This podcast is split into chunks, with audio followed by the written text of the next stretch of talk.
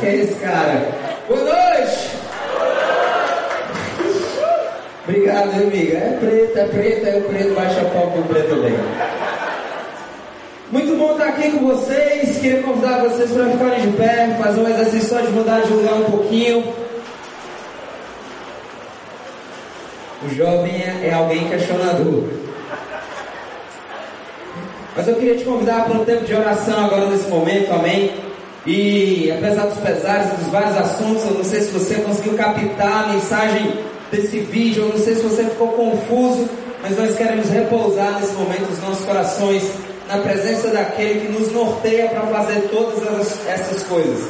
Cada vídeo, cada frase, cada música, cada acorde, cada caixa de som, cada coisa que deu certo e cada coisa que deu errado, nós fazemos para a glória de Deus. Talvez nós não fazemos do mesmo jeito, mas é para a glória daquele que era, que é, que sempre será. Então eu queria te convidar por um tempo agora de oração. Se você acredita nisso, você pode fazer, eu queria que você é, fizesse isso também.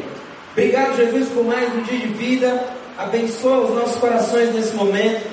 Meu pedido, Senhor, é para que de alguma maneira aquilo que vai ser ministrado ah, possa ser relevante, que não seja o cacoete ah, do ministro, do pregador, do crente ou do que quer que seja, mas que seja o cacoete do teu Espírito que fale conosco de uma maneira especial. Ah, abençoa esse congresso, abençoa cada um que veio de longe, cada um, cada um que se dispôs a estar aqui. Obrigado por cada um que tem composto essa equipe. Obrigado por cada um que tem se colocado diante do serviço para fazer isso acontecer. Obrigado por cada pai, cada, cada um, cada um que pode colocar um dinheiro do seu trabalho investido nesse momento. Nosso pedido, Senhor, é para que nós sejamos afetados por quem Tu és ao longo desses dias. Cuida de nós, nós te entregamos tudo isso em nome de Jesus. Amém. Queria ler algo com você, está lá no livro de Atos, no capítulo 13, no versículo 36. Se você tem um bloquinho de notas, se você pode anotar no seu celular, eu sugeriria isso. Eu vou passear em cima de um versículo apenas e queria que você se concentrasse nele comigo. Lá no livro de Atos dos Apóstolos, no capítulo 13, a partir do versículo 36. Na verdade, a gente só vai ver esse versículo. Ah, o livro diz assim: Porque Davi, na verdade, havendo de Deus, ou havendo servido a sua própria geração pela vontade de Deus, dormiu e foi depositado junto aos seus pais e experimentou a corrupção. Vamos lá ler de novo, versículo 36. Porque Davi, na verdade, havendo servido a sua própria geração, você pode falar a sua própria geração, a sua própria geração, pela vontade de Deus, dormiu e foi depositado junto aos seus pais e experimentou a corrupção. Nós vamos passear em cima desse versículo apenas do livro de Atos, especificamente nesse momento, onde esse texto tem um contexto esse texto ele tem uma série de informações a respeito dele, ah, mas eu queria que você se concentrasse em algo. Davi serviu a sua geração. Eu só queria especificar o que a gente vai falar, pegando isso como exemplo, porque Davi serviu a sua geração e passando isso, a Bíblia diz em outras traduções que ele morreu, ele partiu. O que é que o nosso intuito hoje aqui para você é focar nesse verso? Que eu quero te dizer porque é que nós estamos aqui.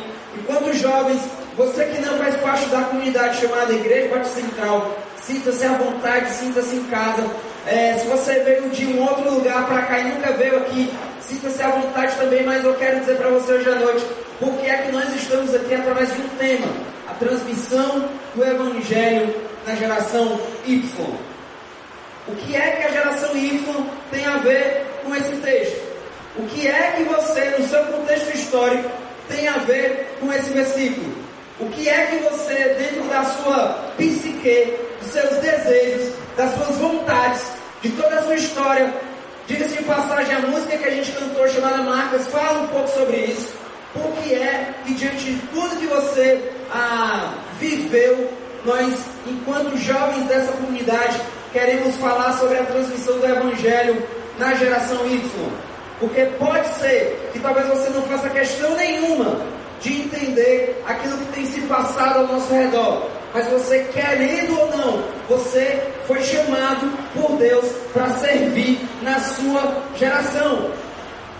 A despeito do que você acredite, uma vez que Deus criou todas as coisas, uma vez que Deus, Ele fez todas as coisas, e uma das coisas que Ele fez foi você, existe um telefonema desde a criação, chamando pelo seu nome, para que eu e você respondamos a esse chamado que vem lá do céu, para olhar para a nossa história, para a nossa vida, para o contexto em que nós vivemos e respondermos a essa ligação e ao chamado de Deus, como Davi respondeu. Talvez o livro de Atos poderia falar sobre coisas de Davi, assim como outros livros falam. Mas o autor especifica: Davi serviu a sua geração. Qual é a geração que você se encontra? Quais são as coisas que você vê ao seu redor que elas caracterizam que você faz parte ah, de uma geração? Eu queria te convidar a ver um videozinho. Dá para passar o vídeo? Tá aí? Tranquilo? Esse vídeo tem alguns minutos, mas por favor se concentre nele. Ele vai falar muitas coisas a respeito daquilo que a gente vai hoje. What are you doing right now? Is it something that you really love? Millions of people at this very second are doing exactly what makes them happy.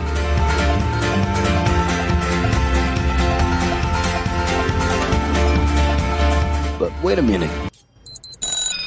You spend a big part of your life working. And any job has the potential to drive you insane. I think this is a good time for a break.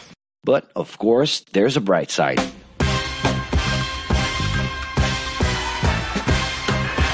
And the best thing time off. As a matter of fact, the way we work influences new trends and behaviors in society. And if some things are new and different to you, and to everyone else, it's good to know that the ones who really captured the idea are those young millennials. Otherwise known as Generation Y, G, we, globalists. Okay. We know you heard about this. They represent a new workforce in the global market and have high aspirations. Half of them already have or plan to open their own businesses. Because of their digital, liquid, and collective mindset, they are affecting the way we produce and work in the future. Sounds complicated? Actually, keeping things simple was the motto that baby boomers worked by in the 60s and 70s. Rules were a lot clearer back then. The workspace was confined to the office. Responsibilities were individual based and very specific, and you knew exactly the right time to start and finish your day. At that time, after the World Wars, the institution represented the security that everyone was dreaming about. Because of this, it made total sense to be a company man and respond well to linear and hierarchical structures. But be careful. Once you chose a career, it was a decision that would pretty much last for the rest of your life. Older workers would teach young ones because putting in long years of experience was essential if you wanted to grow within the company. Having a job would guarantee social status and was the first step towards marriage and a first kid nine months later. Work didn't mix with personal life. No bringing work home. But baby boomers worked a lot. It's been a hard. And this had to do with keeping a deep sense of discipline and honor. Day to day sacrifices guaranteed that the family would be taken care of, and they knew that a big payoff would come, even if it would take a while.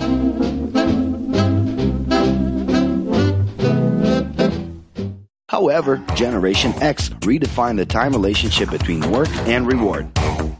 Super confident, extroverted, very competitive, and doing everything in their power to achieve quick growth, these guys were always on the lookout for better offers.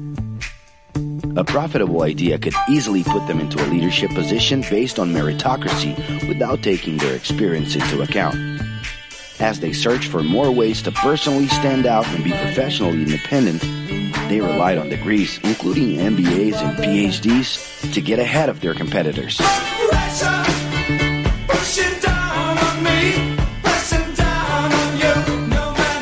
In this more individualistic style of thinking, a nice wardrobe and a business card could help them close better deals and expand their network. Being in the right place at the right time is what would define the work schedule. Business time was extended into the happy hour. This mix between personal and professional life turned a workaholic into someone who was admirable and even sexy.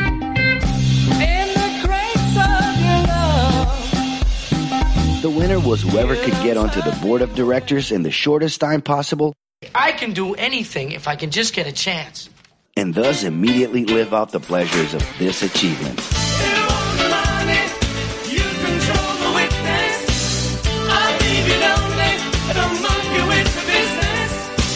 But today the journey's a little different. It really seems more important to have fun on the ride than to make it to the final destination.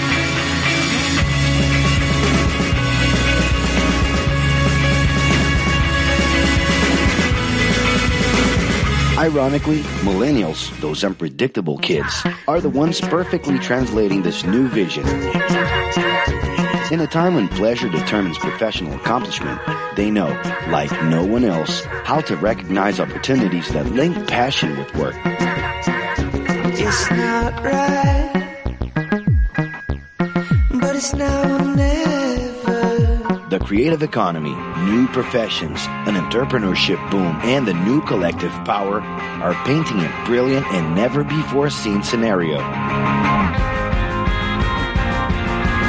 No wonder millennials are so impatient. The speed at which they connect with the world sets the pace for their work relations. Projects that only will make a difference in the long term just don't stimulate them. And they need constant feedback so they can feel that their efforts are being recognized. So? It's great. I love it. The traditional pyramid inside of companies doesn't really fit with these anxious young people.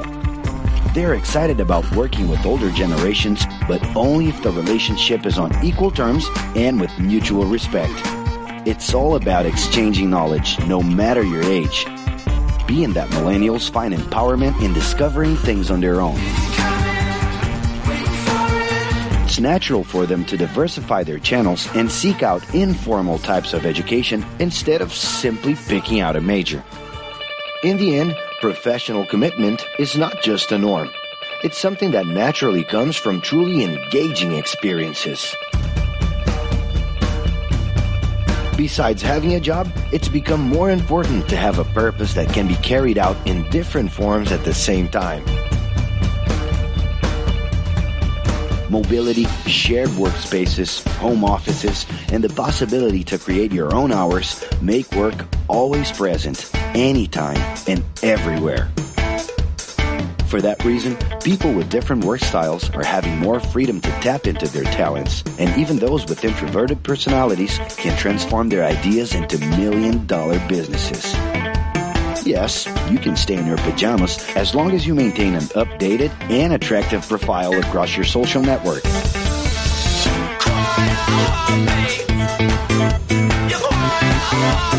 As you can see, flexibility is really the way to go. Millennials are fascinated when they get involved in works in progress and feel motivated by learning new skills. They're excited about an open and forever beta world where testing and messing with something unfinished is the only way to create the new. Millennials need more than ever to feel autonomous and they're exhilarated by the challenge to develop and participate collaboratively.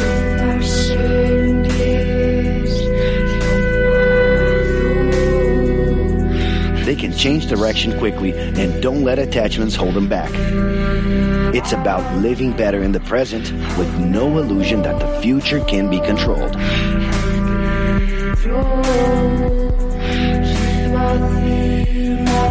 That's because of one simple thing. Whoever adapts more easily can evolve along with the changes.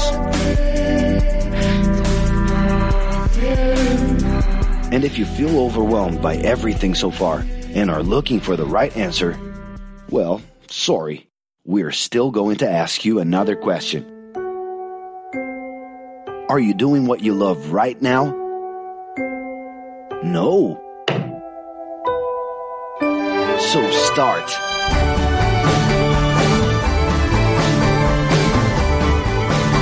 The clock is ticking and your life is in a hurry. Discover your life's purpose and make it happen. Loving your work will put you in motion. It's the only way to lead a fulfilling life every day.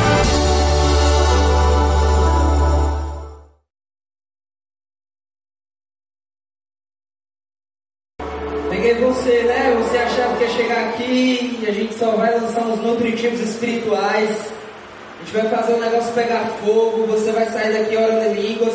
Ah, Se tiver alguém aqui nada contra, tá, gente? Eu traduzo, então fica à vontade. Mas talvez você imaginou que, caramba, a gente vem para um lugar como esse para vir, ah, talvez receber algumas coisas, mas eu não sei se você se identificou nesse vídeo, se você falou, caramba, meus pais são os meus pais. Os meus pais realmente eles queriam fazer uma carreira inteira numa empresa, numa repartição pública, mas eu não consigo mais olhar para isso. Nosso objetivo em fazer de um momento simples como esse, de um momento conteudista, mas ao mesmo tempo relacional, é de verdade trazer você para uma realidade onde você se entende, você não perca o bonde da história. Onde você não olhe para o iPhone que você tem e diga assim, é só um iPhone. Isso aqui não tem nada a ver com meu coração. Talvez você não sabe, mas você faz parte de um carro e de um curso que se você não souber para onde você vai estar indo, a sua fé some. Se você não souber o que está acontecendo ao seu redor, enquanto cultura, enquanto povo, não só mais conectados com uma realidade local, mas extremamente conectados com uma realidade global, pode ser que você se perca no meio do caminho. Porque eu não sei se você percebeu, mas a nossa geração, ela tem questionado paradigmas e verdades antigas, como a Bíblia. Hoje nós estamos dispostos a reintroduzir e a receber de Deus para que essas verdades antigas possam se tornar cada vez mais vivas, para que tudo que eu olho ao meu redor possa estar em compasso com o propósito da eternidade. Deu para entender? O que nós temos para falar hoje sobre o que significa a transmissão do Evangelho na geração Y não é querer tornar você um leitor de Zygmunt ah, não é tornar você um cara extremamente consciente, sapiente da geração líquida, não é tornar você um cara extremamente consciente de política que olha para o Brasil e saiba tudo o que está acontecendo. Mas é que você entenda que assim como Davi serviu a geração dele, Davi conhecia os reis, os inimigos, as armas, as lanças, o sangue, a morte, a dor, a angústia de todos aqueles que representavam o povo de Israel. Senão Davi não tinha se voltado para um cara maior do que ele, para um cara muito mais forte do que ele, e testemunhado que ele era uma representação viva do propósito de Deus, a despeito do tamanho do adversário. Davi conhecia a sua geração. O seu desafio, o meu desafio, é conhecermos a nossa geração. Como continuar transmitindo a habilidade que nós recebemos de Deus? Como continuar transmitindo em meio a essa geração as habilidades do amor, da graça e da imagem pela qual eu e você fomos criados?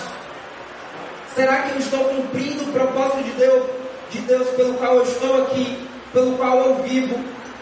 Fala-se em mudanças de geração hoje em dia de 12 em 12 anos. Antigamente se falava em mudanças de gerações de 60 em 60 anos, ou seja, se uma pessoa viveu 60 anos, ela passou 60 anos vivendo os mesmos paradigmas. Quantos aqui, por favor, não se sintam constrangidos, fizeram um curso de datilografia? Levanta a mão. Um, dois, três, quatro. Quantos aqui fizeram um curso de informática? Quantos aqui não fizeram curso de informática? E aprend... quem aqui precisou aprender a fazer um curso para mexer no computador, gente? Ninguém. Nós estamos vivendo uma geração que para muitos sociólogos é a geração touch. Eu já vi uma criança é, mexendo no, no eletrodoméstico e passando a mão, rolando o dedo, achando que talvez a geladeira ia sair do lugar. Porque nós vivemos uma geração que já não tem mais tecla. Talvez você fez um curso de datilografia, que era um negócio muito antigo. Mas talvez você já cresceu numa geração que não existe mais teclado. E por que se importar com isso? Porque a tecnologia, gente, a globalização, a internacionalização das informações, essas mudanças rápidas, elas mexem com o nosso comportamento, elas interferem no nosso estilo de vida. E eu e você precisamos entender isso, porque pode ser que você seja mais fruto do estilo de vida da sociedade que você vive do que simplesmente alguém que consegue equilibrar as verdades antigas com as coisas que você pode viver que são legítimas enquanto ser humano. Nós vivemos hoje, gente, uma geração onde nós queremos mudar o mundo. E talvez antigamente uma, duas ou quatro pessoas queriam fazer isso. Nós não podemos, gente, tardar na leitura dessa realidade, porque enquanto igreja, uma transmissão de verdades antigas ao mesmo tempo novas, nós demoramos muito para nos atualizar. Talvez nós somos craques em falar de assuntos muito atuais para a década de 50 e para a década de 60. Ultimamente, enquanto classe ou atmosfera de igrejas batistas, aquelas igrejas que faziam parte de uma convenção tiveram que lidar com a realidade de uma igreja aqui no Nordeste, onde ela começou a aceitar membros homoafetivos. Isso gerou toda uma discussão nacional a respeito do assunto. Mas sabe de uma coisa? Os meus alunos que não necessariamente eles têm iPhone ou smartphone, eles fazem parte de um projeto social, que alguns deles vivem abaixo da linha de pobreza, que são filhos de traficantes. Na geração deles, ser homoafetivo não é um paradigma. Ser um homoafetivo na igreja não é uma coisa incomum. Porque na escola, desde cedo ele aprende a se tocar a mexer e a tratar com seu corpo? Quais são as oportunidades, você jovem, você que é um pouco mais jovem, entende que essa sociedade lhe dá para que ela não seja só uma ameaça, mas para que ela seja também uma oportunidade, para que verdades antigas possam ser reintroduzidas nos corações. Enquanto para algumas gerações isso era um paradigma, para algumas outras hoje não é mais. E cá entre nós, nós vivemos uma época de revolução afetiva, e se você não sabe, o Estado ele tem dialogado sobre o que é família. E eu não sei se você entende, mas se para você foi o Estado que criou a família, talvez você não se atualizou. Família que de alguma maneira é raiz para que o Estado seja criado. E nós, em discussões homéricas, no Palácio do Planalto, ou na Câmara de Vereadores de Fortaleza, que para você talvez não signifique muita coisa, o que é que isso tem a ver com o meu posicionamento enquanto cristão? Como transmitir as verdades do Evangelho em épocas como essa? Sabe de uma coisa? Se você não consegue, ou você vai seguir no rumo da contemporaneidade, que diz o que é que só isso é verdade? Porque só isso é algo absoluto. Porque só isso é um lado a ser considerado. Você vai para um outro lado. John Piper é, resume para nós, não só ele, outros autores também, não só cristãos e também pessoas que não são cristãs, que nós vivemos numa época onde o pluralismo, o hedonismo, ou seja, o prazer desenfreado, a custo de qualquer coisa, e o prazer desenfreado como ídolo principal de uma sociedade, e o relativismo dominam os nossos pensamentos. Será que eu e você entendemos que quando nós não conseguimos defender a nossa fé, a minha tendência é ir no carro da contemporaneidade e dizer assim, realmente ir para transmissão faz sentido realmente se juntar enquanto galera, povo, comunidade, ir para o lugar, ouvir algumas coisas, que tem um cara lá colocando a mensagem, a galera que está sentada, a galera que não sabe, e o cara que está com o microfone é o cara que sabe alguma coisa. Até quando essas coisas são verdades? Será que você consegue responder para você mesmo? Por que, é que você frequenta uma comunidade aos domingos? Por que é que você repete essas mesmas atitudes? Você já parou para perguntar que quando nós estamos cantando, orando e pedindo, Deus, faça a tua vontade. Isso inclui você pode não estar aqui em transmissão 2017, porque pode ser da vontade de Deus uma coisa que não é da sua vontade. Como reconsiderar essas coisas diante de tudo que nós estamos vivendo? É por isso que nós estamos aqui, enquanto galera, enquanto comunidade, enquanto povo, enquanto juventude. É porque nós entendemos que existe uma maré. E pode ser que sem perceber, você está nela e já não consegue mais ter força para remar contra. Mas existe uma boa notícia: é de que não necessariamente a cultura e os valores da, da cultura estão extremamente distantes do que nós acreditamos enquanto Igreja de Jesus. Pode ser que os muros não sejam tão altos assim. Pode ser que esse momento que você está vivendo de dúvida, onde a sua fé de repente perdeu o significado, porque eu não sei se você lembra do vídeo, mas uma das características da nossa geração é ser uma geração pós-denominacional. O que é que seria essa geração pós-denominacional? Se você é de uma igreja presbiteriana, se você é de uma igreja batista, se você é um assembleiano, se você é um Hare Krishna, se você é alguma coisa, a nossa geração, ela já não se importa tanto com os ambientes pelos quais você frequenta. Nós estamos extremamente preocupados se as nossas conexões com a espiritualidade, com a eternidade, elas são reais. Sabe de uma coisa? O camarada que não é mais crente, ele já sabe, gente. O camarada que talvez tenha aversão à igreja, porque esse cara já sabe que muitas vezes a comunidade que se diz evangélica, que é representada por alguns no Palácio do Planalto, que se manifesta através de marchas, que se manifesta na TV e que diz o que é fé através da exposição pública, esses camaradas eles não representam uma fé básica e original. E as pessoas que não amam a Deus e que detestam esse papo de igreja, elas sabem que esse lugar que a gente está sentado é um lugar de harmonia superficial. É um lugar onde de repente você lhe dá a paz do Senhor, mas se eu pisar no seu pé, você vai ficar chateado e você vai ficar talvez amargurado para o resto da sua vida, porque alguém pisou no seu pé. Talvez seja a época onde nós precisamos reconsiderar que a nossa fé não tem mais a ver simplesmente com os prédios. Ah, Pilcinho, o que, é que a gente vai fazer com os prédios? Quebrar? Não, nós não vamos quebrar os prédios. Nós só vamos saber usar da melhor maneira. Nós estamos, por exemplo, aqui no espaço onde na semana funciona uma programação para crianças que frequentam essa comunidade. Nesse lugar funciona um, um projeto chamado Querigma Social. E aqui ao nosso redor funciona uma creche. Por que é que, enquanto igreja de Jesus, nós queremos responder à sociedade diante de tudo aquilo que nós fazemos? Porque nós entendemos que Deus é o dono, e gerador e doador da vida. E se o Estado não faz, nós não vamos simplesmente bater no Estado e dizer que o problema do Brasil é Joe Williams ou Bolsonaro. É o Corinthians ou é o Palmeiras.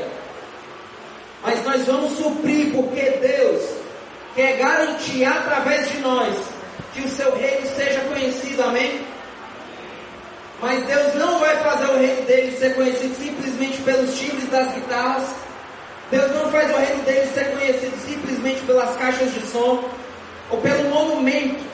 Talvez você se sentiria muito bem se nós fizemos, fizéssemos um monumento estrondoso, um movimento super cansativo para que você viesse para um negócio mega, mega, mega power gospel. Mas o que faz sentido para nós é transmitir o evangelho da vida através das relações onde essa vida tem um dono, se chama Deus, onde existe alguém que morreu numa cruz para pagar o ingresso do jogo eterno para você chamado Jesus. Mas nesse jogo ia ter confusão, briga. Nesse jogo a viagem é turbulenta, mas existe alguém que nos consola, que nos direciona, que nos convence, e que faz o meu coração olhar para tudo que está ao meu redor e discernir aquilo que eu preciso para continuar sendo uma expansão e uma transmissão do seu reino. Esse alguém é o Espírito Santo de Deus, que ele está aqui no nosso meio, que ele se move entre nós, que ele mora no nosso coração, que ele não precisa mais que eu seja um atrapalhador da sua função. Mas ele precisa, de alguma maneira, me entenda bem, que eu e você sejamos oportunizadores ou facilitadores da vontade de Deus na vida das pessoas, independente das gerações. Eu não sei se tudo isso que tem sido falado aqui para você faz sentido, mas a nossa oração ao longo desses dias é para que nós possamos servir a nossa geração, entendendo que as coisas mudaram. Sim, as coisas mudaram e nós de alguma maneira precisamos envergar algumas verdades para que elas sejam úteis. Porque se tem um camarada que tornava aquilo que Deus era útil, era Jesus. Talvez se Jesus viesse hoje aqui, em carne, ele não usaria uma linguagem tão rural e tão agrícola para se comunicar com as pessoas, entende? Porque é que Jesus falava sobre outro? Faz sentido falar para você usando outro, usando vinho, usando videira, usando coisas que têm a ver com a atividade do campo, coisas simples. Jesus fez isso porque Jesus era muito descolado e ele traduzia coisas que tinham a ver com aquela geração, aquela situação cultural, política, social, onde mesmo Roma, sendo uma, uma das principais vilãs do ministério de Jesus, em todo momento Jesus mostra o seu equilíbrio diante da sociedade, diante do sistema vigente e diante daquilo que estava ao seu redor fios, mas o que está em jogo é a defesa da fé. O que está em jogo hoje é a gente não perder a fé. E a gente precisa dizer para o homem afetivo, para o mentiroso, para o assassino, que é doutrina, eles aprender doutrina que isso é pecado. Amém? Nós precisamos. Mas sabe como foi que Jesus olhou de uma maneira simples para ensinar suas verdades? Usando a narrativa. Faz, um, faz uma coisa, Pega a pessoa que você acha que vive em pecado e Jesus vai olhar para ela e vai dizer assim: aquele que não tem pecado, atira a primeira pedra. E isso serve para todo mundo. Mas isso não é um fechamento, gente. Jesus dá uma dica e uma direção para que o meu coração e o seu coração se arrependam. E arrependimento não é remorso. Arrependimento não é uma consideração positiva, uma reação afirmativa àquilo que você me disse de errado. Mas arrependimento tem a ver com uma mudança de atitude. Jesus diz: Olha, vai e não peques mais. Jesus fala de verdades eternas, divinas, pontuais, de maneira narrativa e não simplesmente doutrinativa. No quesito que você só é convencido do pecado se você entende que a sistemática para se entender isso é esse valor que se junta com esse valor, que na associação desse valor, aí você entendeu que é errado.